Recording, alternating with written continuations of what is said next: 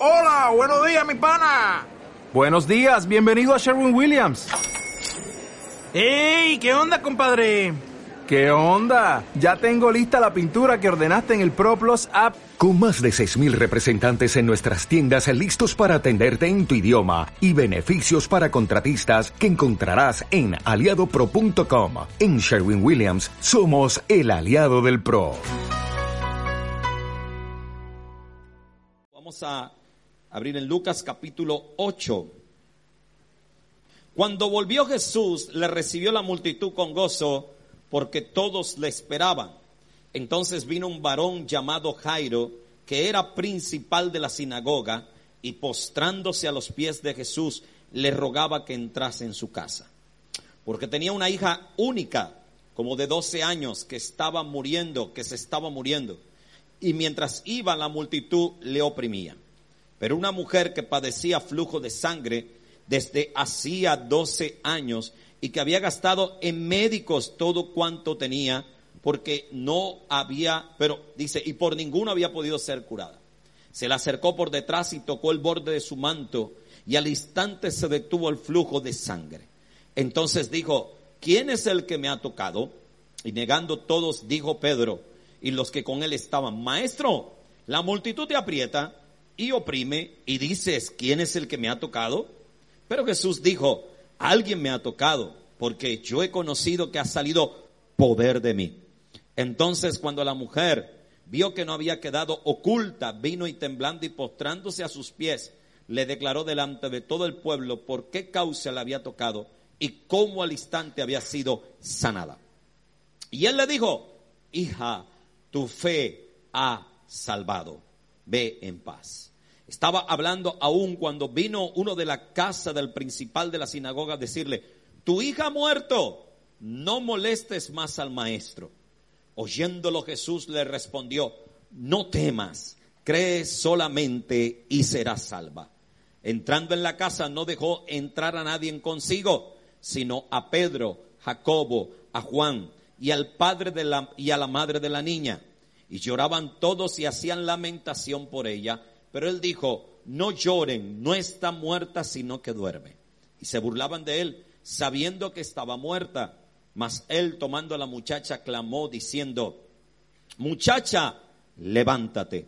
Entonces su espíritu volvió e inmediatamente se levantó y él mandó a que se le diese de comer. Y sus padres estaban atónitos, pero Jesús les mandó a que nadie dijese lo que había sucedido. Gracias Señor por tu palabra. Quiero compartir algo que tiene por nombre el papá que se necesita con urgencia.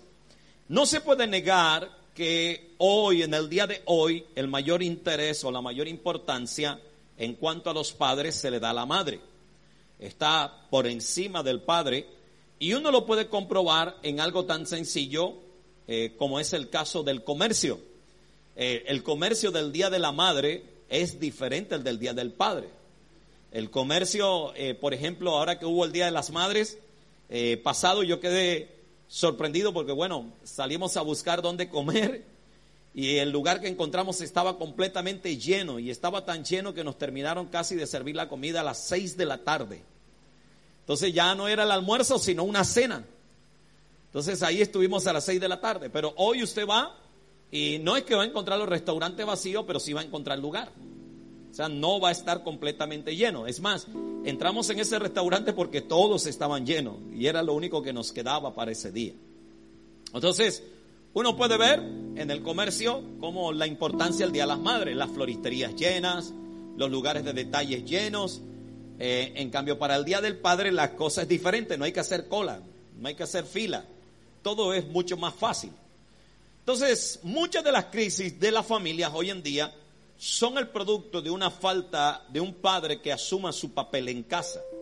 En el caso de nuestras culturas, que ahora es casi a nivel mundial, eh, la mayoría de las familias en las que existe una sola figura eh, de autoridad, por lo general siempre es la madre. Casi siempre el padre es quien no está. La madre está y el padre no está. Por lo general, casi eso se puede hablar en caso de mil, solo un hombre se queda con sus hijos. La mayoría de las madres son las que se quedan con sus hijos cuando hay una separación. Vivimos en un tiempo donde la figura paterna se hace indispensable puesto que es muy poca la que realmente se ejecuta o se cumple debido a la escasez de buenos padres que existe. Ahora, la Biblia nos presenta muchos ejemplos de, de, buenos padres. Eh, nos presenta una cantidad de ejemplos. Se puede encontrar en la Biblia cantidad de hombres que fueron buenos padres. Claro, también está el ejemplo de malos padres.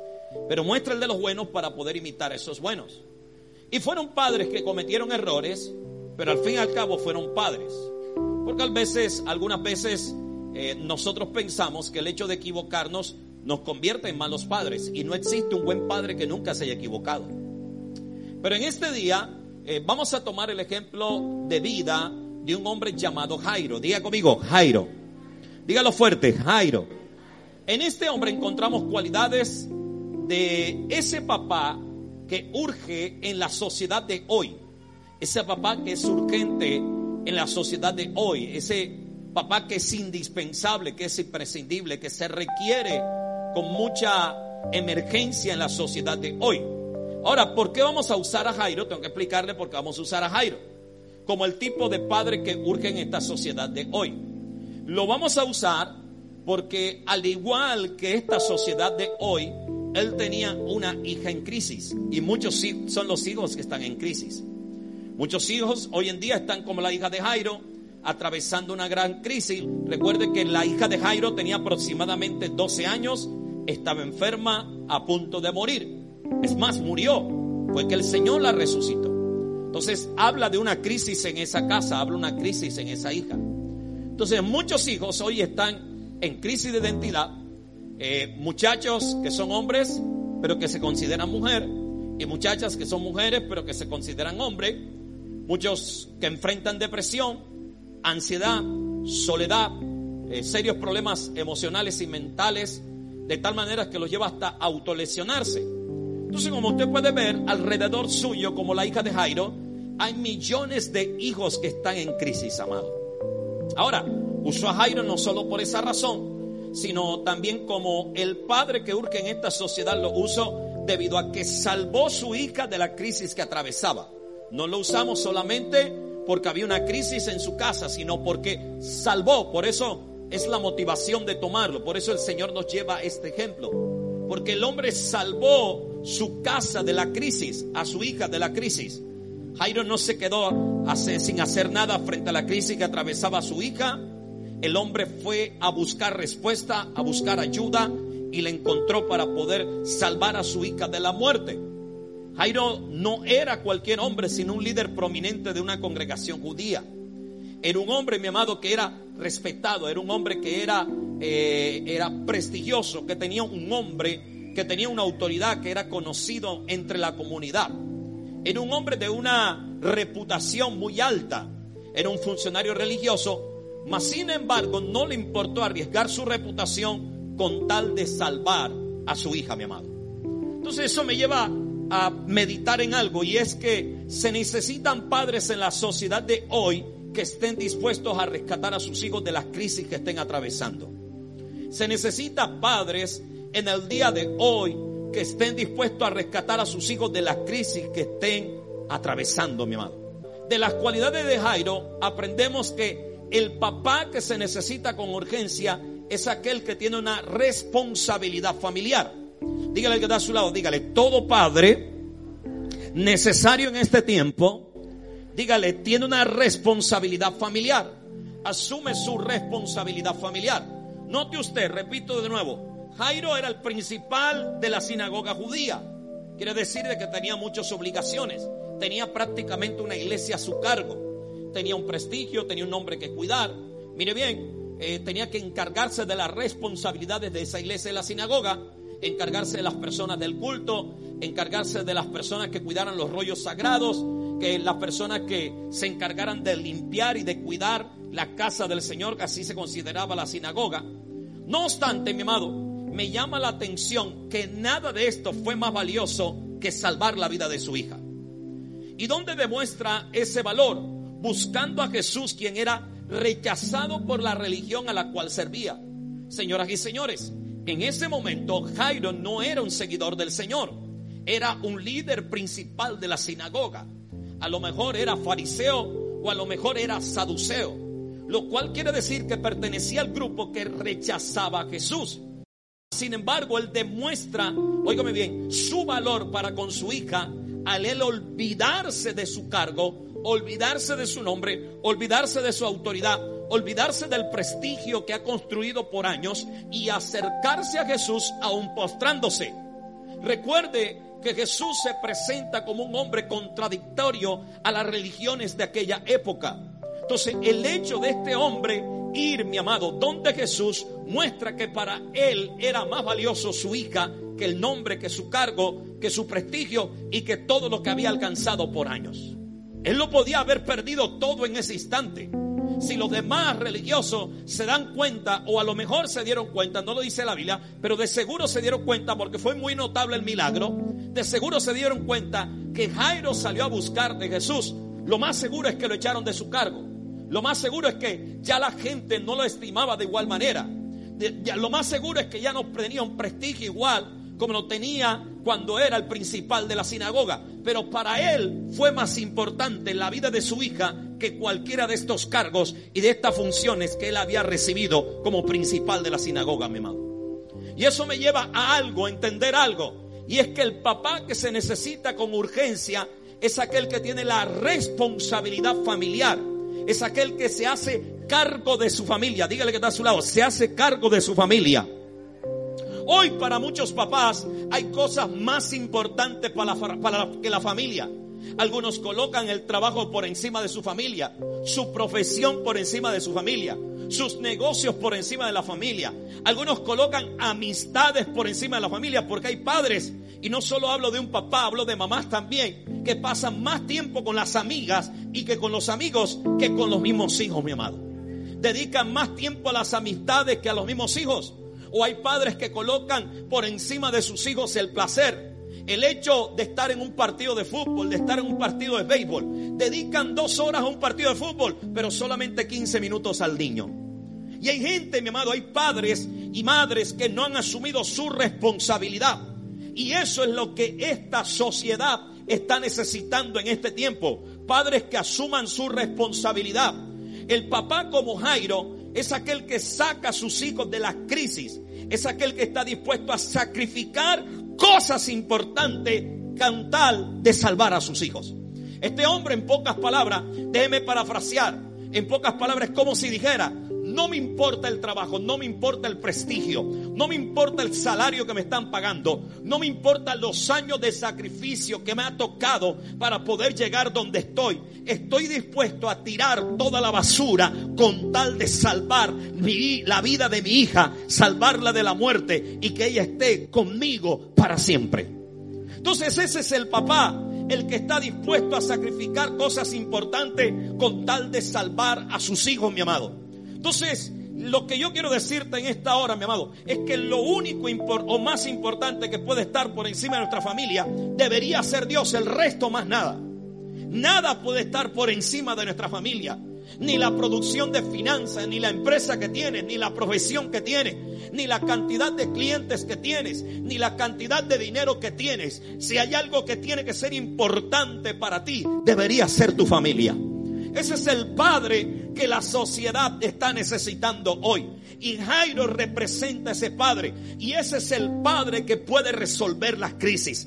Mientras que no asumamos, no nos hagamos cargo de nuestra responsabilidad, la crisis no va a desaparecer de casa, amado. Para que la crisis pueda desaparecer, alguien en la casa llamado papá o llamado mamá tiene que hacerse cargo de la familia. Dile a tu hermano que está a tu lado. Hay que hacerse cargo de la familia. Voy a comentar un ejemplo personal y no para vanagloria, simplemente porque tengo que testificar de lo que vivo. Algunos años atrás, mi esposa y yo contemplamos la idea de irnos a vivir a Holanda. No para buscar una mejor vida, sino para poder sacar a nuestro hijo mayor adelante. Porque allá tienen mejores profesionales, por decirlo así, hay mucho más recursos para poder sacar a nuestro hijo adelante y contemplamos la posibilidad, sabiendo que somos los pastores de esta iglesia, los pastores principales, y que Dios nos ha llamado a esta responsabilidad. Y alguno de ustedes en este instante pensará, pastor, ¿qué irresponsabilidad? Pero déjame decirte, antes, primero que ser pastor, soy papá. La función de papá es primordial sobre el pastorado. Y déjame decirte algo que enseña Pablo a Timoteo. Dice que aquellos que no gobiernan bien su casa no pueden gobernar ni dirigir la grey del Señor. En otras palabras, si primero no soy papá, si primero no soy esposo, no puedo ser un buen pastor. La garantía de que soy un buen pastor no es que te predique bien, no es que te visite, no es que ore por ti. La garantía que soy un buen pastor es que soy buen esposo y es que soy buen papá. En eso tú deberías preocuparte como, como, como pastor sobre mí. En eso debería ser tu carga. Tu carga no debería ser que traiga un mal mensaje. Tu carga no debería ser que no te sacudió el Espíritu Santo. Tu carga debería ser es que mi pastor es bueno porque tiene 22 años casado y porque trata de ser un buen papá para sus hijos. La Biblia lo enseña. El que no gobierna bien su casa no puede administrar la grey del Señor. No puede ser el pastor de una iglesia, en otras palabras, mi amado. Entonces por eso contemplamos esa posibilidad y orábamos al Señor pidiendo dirección qué hacer, porque no encontramos los medios, las herramientas para poder sacar a nuestros hijos adelante. Pero gracias a Dios que Él nos entregó las herramientas. Pero ¿qué quiero decir con esto, mi amado? Nada puede estar por encima de tu familia. Si quieres sacar a tu familia de las crisis, es necesario que asumas tu responsabilidad como padre y tu responsabilidad como mamá. Y vaya que este hombre se asume una gran responsabilidad. ¿Por qué me atrevo a decir esto, mi amado? En aquel tiempo, recuerde, recuerde, tiempos de la Biblia, las mujeres hijas no eran tan importantes como los hijos hombres. Eran simplemente un objeto, eran prácticamente como una carga o máquina simplemente para poder traer hijos al mundo. Mientras que el hijo hombre representaba un orgullo para la familia. Mas sin embargo, hay un hombre que está dispuesto a perderlo todo para salvar a su hija. Y Dios está buscando ese tipo de padres que estén dispuestos a deshacerse de cualquier cosa con tal de sacar de su casa la crisis y erradicarla y ver que la mano de Dios trae cambios a su vida. ¿Cuántos dicen amén a eso, amado? El papá como Jairo, óigame bien, el padre como Jairo, no deja su responsabilidad de padres a otros. Me llama la atención que Jairo no manda a la mamá me llama la atención que aquí no aparece como la mujer de Ciro Fenicia, no, es el hombre el que va, es el hombre el que busca a Jesús, es el hombre el que se humilla porque dice que se postró ante Jesús no dejó su responsabilidad de padre a otros. Y ese es el problema de muchos padres en estos días, que le dejan la responsabilidad al Mener de Escol, a la Jeffrey de Escol, a los Van, al Crash, mi amado. Y estos muchachos pasan más tiempo en una institución que compartiendo con la mamá, compartiendo con el papá y siendo formados por su papá y su mamá. No sé si me explico en esta hora. Entonces tú ves el niño pasa 8, 10 horas, 12 horas en la calle y solamente 15 minutos con la mamá, 15 minutos antes de ir a acostarlo. Entonces se necesita ese tipo de padre. ¿Habrá algún padre responsable en esta mañana, en este lugar? Habrá alguien que diga, yo asumo mi responsabilidad, cierro el negocio más temprano, salgo de trabajo más temprano con tal de educar a mis hijos, con tal de formar a mis hijos, con tal de enseñarle a mis hijos mi obligación, lo que yo tengo que enseñarle. Gracias por el amén, amado. Entonces hay gente que entrega su responsabilidad al maestro, a la persona que contrata para estar en casa, a los abuelos, a los amigos. Y hay gente que hasta le entrega la responsabilidad de la, de la educación cristiana a la iglesia.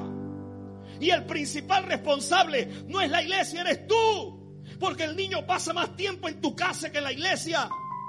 El niño solo viene los domingos y la gente pretende que en ese domingo o en el servicio de jóvenes se forme el cristiano estrella que estás esperando en el corazón. No papá, no mamá, es tu responsabilidad delante de Dios educar a tus hijos en los caminos del Señor. Gracias por el amén, amado.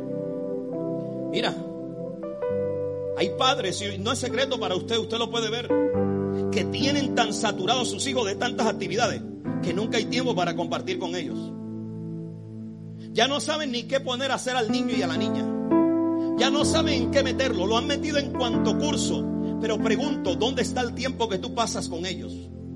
¿Dónde está el tiempo de formación que tú le dedicas a ese niño, a esa niña, a ese hijo, a esa hija? Sabe hacer de todo, pero no te conoce como papá. sabe hacer de todo, pero no te conoce como mamá. Le hemos entregado nuestra responsabilidad a otra gente. ¿Dónde es la responsabilidad de nosotros? Por eso son necesarios esos padres como Jairo que salgan a cumplir su responsabilidad. No mandó a la mamá, no mandó a alguien de la iglesia porque él era el principal de la iglesia. O sea que tenía gente que le servía. Vaya y búsquenme a Jesús. Ofrézcanle lo que sea, pero tráigamelo. Dice que lo, díganle que lo mande a llamar el principal de la sinagoga. Fue él a buscar a Jesús. Y no sé, la Biblia no me dice cuán lejos estaba. Pero sí me muestra que había una multitud que apretujaba a Jesús. O sea que encontrar a Jesús no iba a ser tan fácil para Jairo pero ubicó a Jesús y lo trajo a su casa. Habrán padres en esta mañana que estarían dispuestos a asumir su responsabilidad. Habrán padres que estarían dispuestos a tomar la responsabilidad que Dios le ha colocado. Mi amado, es nuestra responsabilidad. ¿Habrá alguien que diga eso conmigo? Señor, es mi responsabilidad. ¿Qué pasó? ¿Qué pasó? Repita, Señor, es mi responsabilidad. Mire, le voy a decir algo. Si en el pasado no lo cumplió, por lo menos a partir de hoy cúmplalo. A partir de hoy cúmplalo, tranquilo, Dios no se enfoca en su pasado, Él lo sepulta en el profundo de la mar, pero comienza de nuevo con el Señor, intente ser el mejor padre y una forma de serlo es que usted asuma su responsabilidad. Gracias por el amén, amado.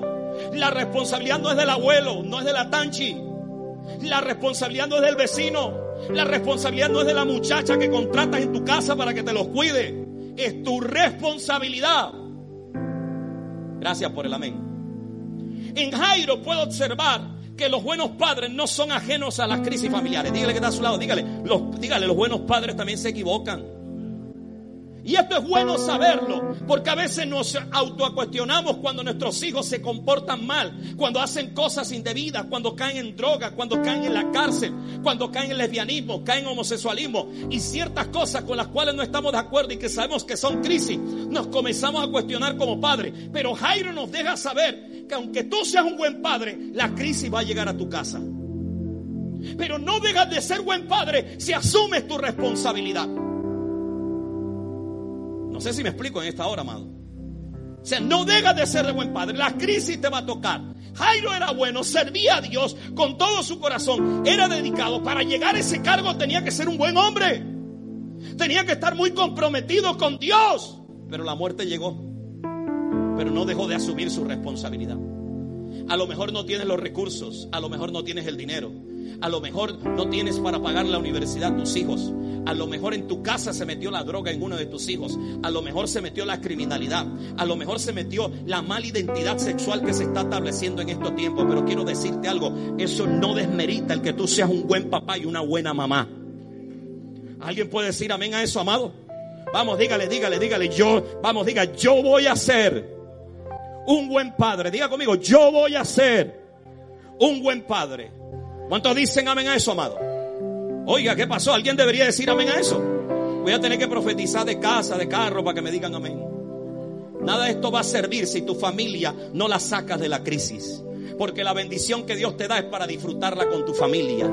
¿Y de qué te sirve estar bendecido y no puedes disfrutar esa bendición con tu familia?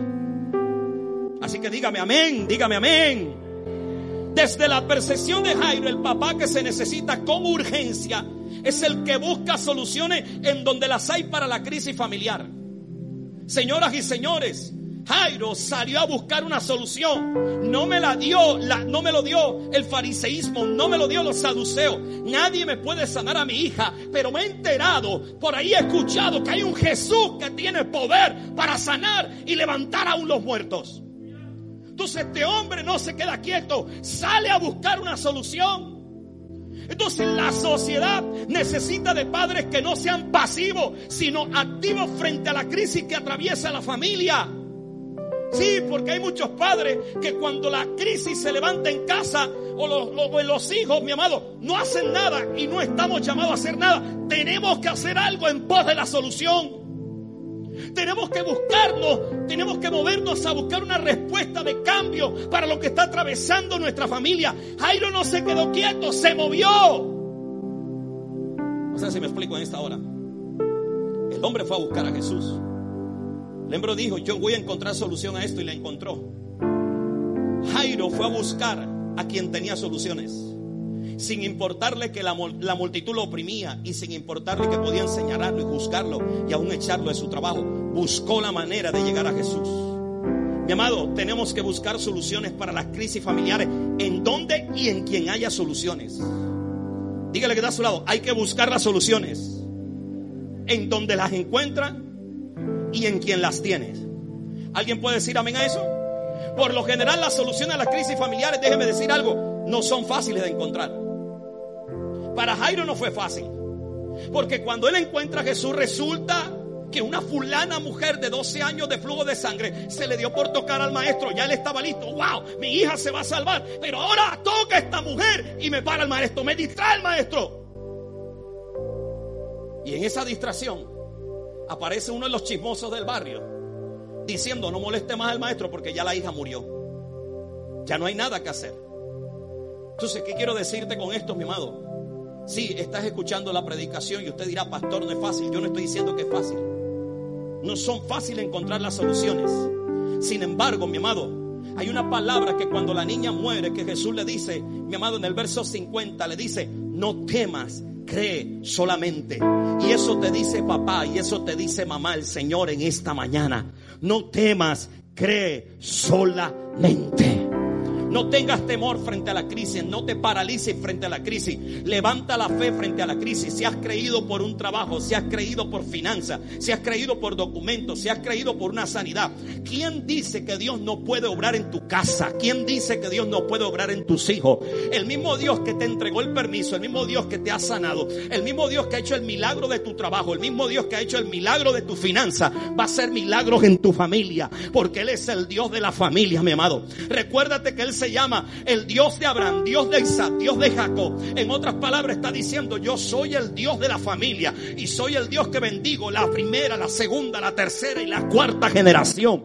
Yo soy un Dios interesado en la casa de cada uno de ustedes. Yo soy un Dios interesado en la familia de cada uno de ustedes. ¿Y dónde lo puede comprobar usted? Que Jesús no se detuvo con la mujer del flujo de sangre. Cuando la noticia llegó de que estaba muerta la niña, él hubiera podido decir, muchacho, ya se murió, no hay nada que hacer. Le dice, no, no, no, tranquilízate, tranquilízate, Jairo. No temas, cree solamente. Y se fue para la casa de Jairo. Jesús está interesado en la crisis que está metida en tu casa.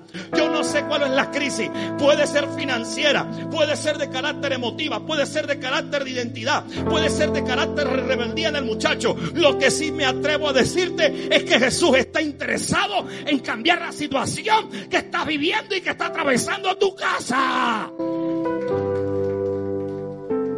Dígale que da a su lado, Él está interesado. Y me deja saber otra cosa, que aunque no sea fácil encontrar la solución para el conflicto familiar, sigamos creyendo y buscándola porque de todos modos la vamos a encontrar. Pregunto, ¿la muchacha quedó muerta? Pregunto, ¿la muchacha quedó muerta? Dile a tu hermano que está a tu lado, dile, tu familia no va a quedar muerta. Ese muchacho va a ser sacado de las drogas. Ese muchacho va a ser sacado de la criminalidad. Vas a ver la finanza que estás esperando. Dios te la va a soltar para que proveas como padre responsable. Esos permisos que estás necesitando, Dios te va a abrir una puerta poderosa para que puedas cumplir con los tuyos en cuanto a eso. No sé si me explico en esa hora. Jesús hizo algo. Dígale que está a su lado. Jesús hizo algo. Pero el que hizo primero fue el Padre. ¿Habrá algún papá aquí, alguna mamá que va a hacer algo? ¿Habrá alguien que se, no se va a quedar quieto? ¿Habrá alguien que se va a mover a buscar una solución? Ahora note usted algo, vuelvo y repito, en el contexto hay una mujer que tenía 12 años padeciendo de flujo de sangre, la cual visitó muchos doctores, pero ninguno le había resuelto el problema. Y por al contrario la dejaron peor porque quedó sin dinero, 12 años pagando doctor y quedó en la ruina. Amado, eso me enseña una primera cosa. Y es que tenemos que ser cuidadosos en dónde buscamos las soluciones para nuestras crisis familiares porque no toda persona y no todo lugar las tiene para nosotros. Y a lo mejor tú te vas a dejar llevar en tu mente de personas calificadas y resulta que esas no son. Ahora no estoy diciendo que usted descalifique el que es profesional, yo no le estoy diciendo eso. Jesús lo que está diciendo aquí es que usted puede buscar un profesional, pero algo que no tiene que soltar es que Él tiene la solución de todas las cosas que usted está necesitando. Gracias por el amén, gracias por el amén, gracias por el amén. Seamos cuidadosos en dónde buscar las soluciones para nuestras crisis familiares, porque no cualquier persona las tiene. Esta mujer visitó muchos doctores. ¿Para qué vas a consultar a la amiga que se divorció con respecto a si te divorcias o no? Tú no tienes que consultar a esa vieja. Tú tienes que consultar a la mujer que tiene 25 años aguantándose el negrito. No sé si me explico, amado. Entonces dile a tu hermano que está a tu lado, no todo el mundo tiene una solución para ti. Dígale, pero si hay gente que tiene solución para ti. ¿Por qué lo digo? Jairo encontró a Jesús y tú te vas a encontrar una respuesta de parte de Dios. Vamos, dígale que está a su lado, vas a encontrar una respuesta de parte de Dios. Ahora, Jairo me permite entender que el papá que se necesita con urgencia es uno que primero busca a Jesús. Y después de eso, que él entregue su corazón a Jesús, entonces invita a Jesús a entrar en su casa. La solución para la hija de Jairo la tenía Jesús. Dígale que está a su lado, la tenía Jesús. Pero ¿quién tuvo primero que buscarlo? ¿El hijo o el papá? El papá. El papá fue el que se postró. El papá fue el que se arrodilló. El papá fue el que le dijo, ven a mi casa. No sé si me explico en esta hora. Padre, necesitamos buscar a Jesús. No podemos dejar que otros lo hagan por nosotros. No puede ser el muchacho, no puede ser tu esposa. Tú tienes que pararte en la brecha. Es más, el texto me está diciendo, el hombre salió de su comodidad. El hombre dejó su casa. Deja tu casa para ir a buscar a Jesús. Oh, yo no sé si me explico en esta hora. Sí, porque estamos muy acomodados. Estamos amarrados tanto a la televisión, tanto al Instagram, estamos tan amarrados a tanta comodidad, al aire acondicionado en la casa, que ya no queremos buscar a Dios. Y se nos ha olvidado que nosotros tenemos solución de parte de Dios para nuestra casa. Señoras y señores, el que agarró por la mano a Jesús fue Jairo. Dile a tu hermano que está a tu lado, Jairo, agarra por la mano a Jesús y mételo en tu casa. Entonces el primero que tiene que buscar es Jesús. Usted no le puede bastar que su esposa ore. Usted no le puede bastar que sus hijos vengan a la iglesia. Usted también como hombre tiene que venir a la iglesia. Y aunque sea mamá, mamá, tú tienes que venir a la iglesia. Tú tienes que buscar al Señor. Tú tienes que entregarte al Señor también. ¿Por qué digo que hay entrega? Porque este hombre se postró. Recuerde, él es un religioso. Y si él se está postrando, está reconociendo que Jesús es Dios en la tierra.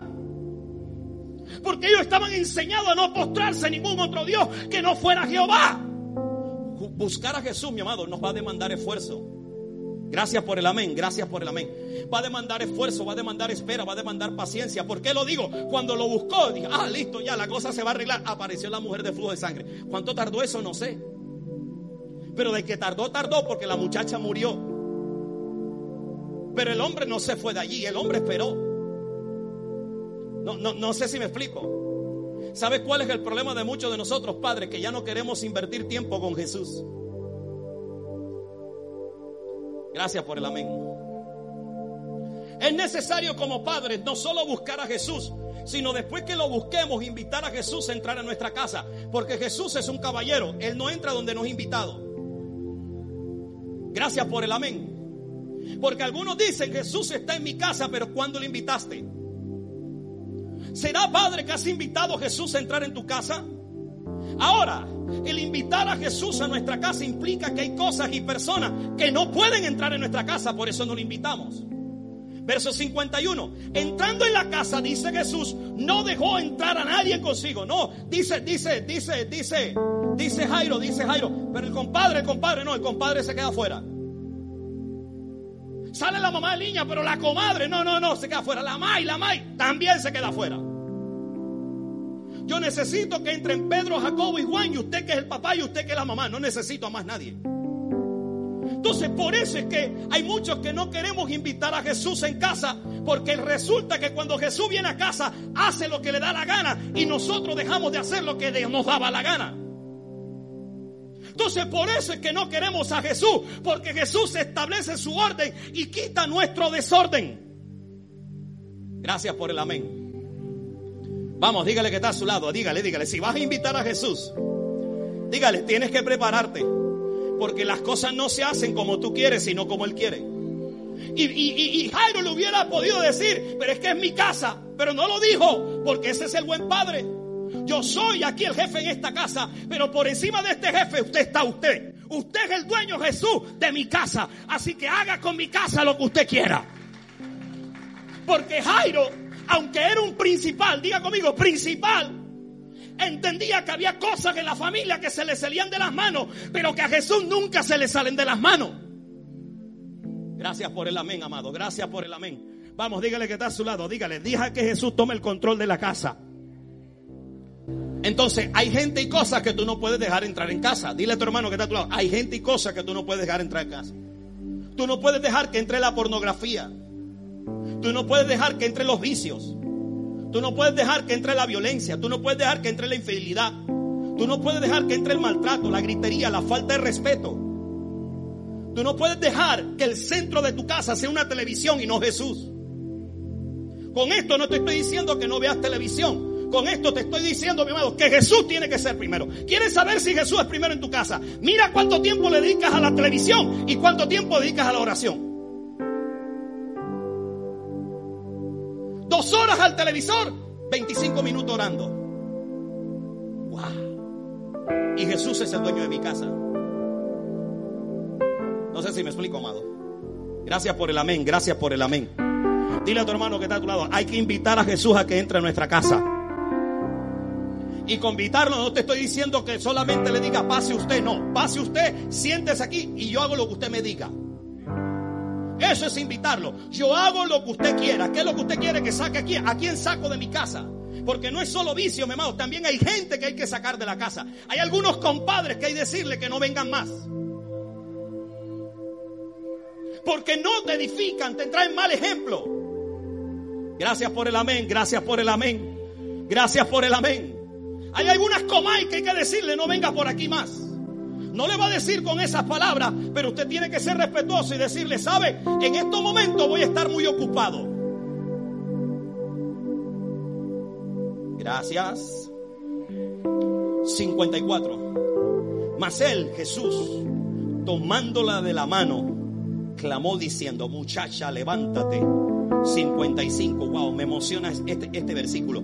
Entonces su espíritu volvió e inmediatamente se levantó y él mandó que se le diese de comer. ¿Por qué no dice que solo resucitó? Que alguien me responda a eso. ¿Por qué no dice que solo resucitó? Porque la vida de nuestros hijos están en el espíritu. Las soluciones a los conflictos, mi amado, y a la crisis que estamos atravesando es en el espíritu. Y el problema es que estamos trabajando mucho en la carne. Gracias por el amén. Y no fue Jairo, es Jesús. Entonces su espíritu volvió. ¿Por qué no volvió el cuerpo primero? Porque el espíritu es el que da vida. Y ese es el problema, que trabajamos mucha carne. Ven curso de ajedrez, ven curso de esquí, donde tremendo sol que hay aquí. No sé si me explico. Ven curso de patines en hielo, donde tremendo calor que hace Curazao. ¿Y a qué hora le vas a meter al espíritu? Pregunto, ¿a qué hora le vas a meter al espíritu? El invitar a Jesús a nuestra casa envuelve dos elementos importantes. Dígale que está a su lado. Dos elementos importantes. No los usó ni siquiera Jairo. Los usó Jesús para restaurar esta familia. ¿Cuántos quieren ver su familia bendecida? ¿Usted quiere esos dos recursos que usó Jesús? Y recuerde, mi amado, no es que Jesús no fue papá.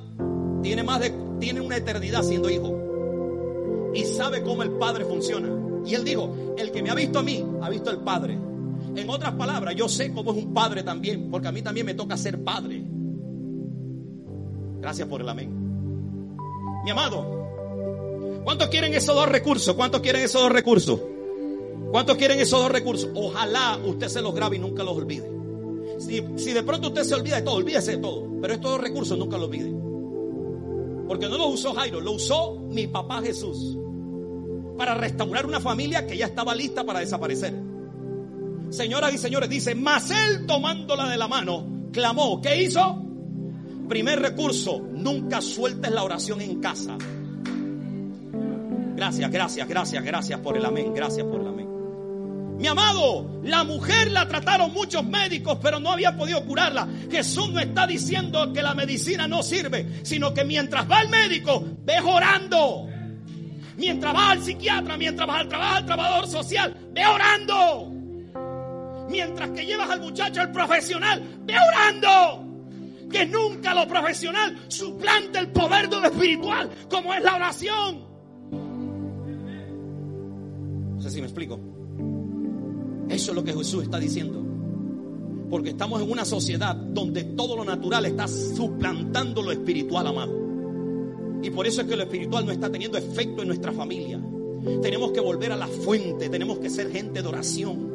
Si hay algo por lo cual tenemos que orar, no es solo para que el negocio prospere, sino para que el muchacho no se descarríe. Y si ya se descarrió, vuélvelo, Señor. Jálalo, clámalo, transfórmalo. No solo creo que va a ser un empresario, creo que va a ser un hombre de Dios. Creo, Señor, que va a caminar en tu voluntad. ¿Alguien puede decir amén a eso? Note, y esto no lo hizo Jairo, lo hizo Jesús. Y era Dios. ¿Por qué tuvo que orar si era Dios?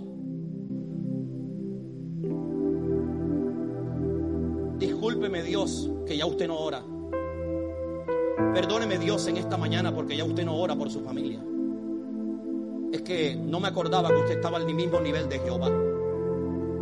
Pero también le estoy hablando a aquellos que reconocen su humanidad y que saben que necesitan la ayuda del Dios que todo lo puede. ¿Habrá alguien esta mañana así?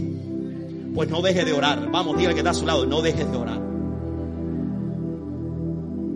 David, si te vas a casar, Kevin, si te vas a casar, si hay algo que tienen que aprender a hacer, más que tener noche de aviamiento, es orar. Suena duro, pero es así. ¿Cuál tengo que hacer? ¿La, la vaca? ¿Cuál tengo que hacer? ¿La del toro? No, ¿cómo me tengo que arrodillar? ¿A dónde es que tengo que ir? ¿Dónde es que está el monte? ¿Cuándo es que es el ayuno? No sé si me explico. Porque va a llegar un momento en que Lázaro no va a funcionar varón. ¿Es así o no es así? ¿Por qué no dices amén? Hay un momento en que no va a funcionar. Pero la oración tiene el poder de...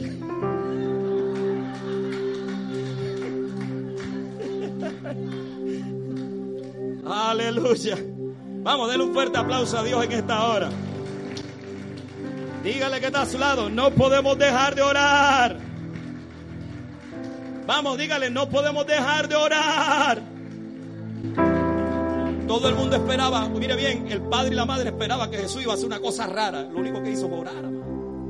Clamó, clamó. Usted está esperando los códigos del cielo. Ore, eso es lo que usted necesita. Jesús lo dijo, Orá sin cesar. Orá sin cesar. No sin cesar, sin cesar. Pablo dijo, orá en todo tiempo. No sé si me explico, amado. Entonces, si algo que tenemos que aprender a hacer en casa es orar. Ore en el carro con el muchacho. Ore en la casa con el muchacho. Ore en el baño con el muchacho. A veces los hijos míos me dicen, ay papi, vos estás cansado mi oración, tu ora, tu oración, tu oración. Miren la cara linche. Si mi papá lo hizo, que tiene una eternidad de experiencia en familia, ¿quién soy yo para no hacerlo? No es que yo me la sé todo, usted no se lo sabe. Él tiene una eternidad. Usted no ha llegado ni a los 80. No sé si me explico, Segundo elemento. ¿Quién quiere el segundo elemento? Clamó diciendo, muchacho, o perdón, muchacha. Segunda cosa, abuso de la palabra. Algunos estaban esperando el, código de la lotería para, ir a comprarlo y ganársela. Abuso de la palabra. Abuso, dice, diciendo, muchacha, pues su palabra. Yo no te estoy hablando de declaraciones positivas, te estoy hablando de la palabra de Dios. Esta es su palabra. Esto es lo que tú tienes que usar en tu casa. Esto no es para que lo, almas en lo pongas en el Salmo 91. Fantasmas, váyase en el nombre de Jesús. Esto no es para que se llene de polvo, esto es para que lo leas, para que lo apliques, lo declares en casa. Esto es para que se lo expliques al niño, para que ores en él conforme al niño, conforme a lo que está escrito a ese niño y a esa niña, a ese joven y a esa joven. Tenemos que usar la palabra en casa, amado. Jesús la usó. Usó, le dijo, levántate muchacha, levántate. Su palabra, mi amado. Esos son los padres que se necesitan hoy. Son los padres urgentes hoy. Los que usan la palabra. ¿Habrá alguno, mi amado, que va a usar su palabra? Yo pregunto, si por su palabra se resucitó la niña, ¿cómo es que no va a haber cambios en tu casa? Es la misma palabra. Dile a tu hermano que está a tu lado, prepárate. En tu casa van a haber cambios. ¿Cuántos dicen amén? ¿Cuántos dicen amén? ¿Cuántos dicen amén? ¿Cuántos dicen amén? ¿Cuántos dicen amén? ¿Cuántos dicen amén? Y le voy a decir algo. A lo mejor su casa está como la casa de Jairo, un funeral. Llorando, triste. Y la cosa grave y terrible. Y tú ves las cosas que no hay nada que se pueda hacer. Pero Jesús sí lo puede hacer. Dile a alguno que está a tu lado, Jesús sí lo puede hacer. El milagro de tu casa va a venir. César, las finanzas van a venir. Jacqueline, en tu casa va a venir un milagro. Sobre tu hijo va un milagro. Marilyn, para tu casa también ve un milagro. Si todo se ve de luto, todo es llanto, todo es tristeza, Jesús va a voltear la página y va a traer un usted se va a acordar de esta palabra que el Señor le dio hoy. Dile a tu hermano que está a tu lado, dígale, viene cambios para nuestras casas. Alguien puede decir amén, alguien puede alabar.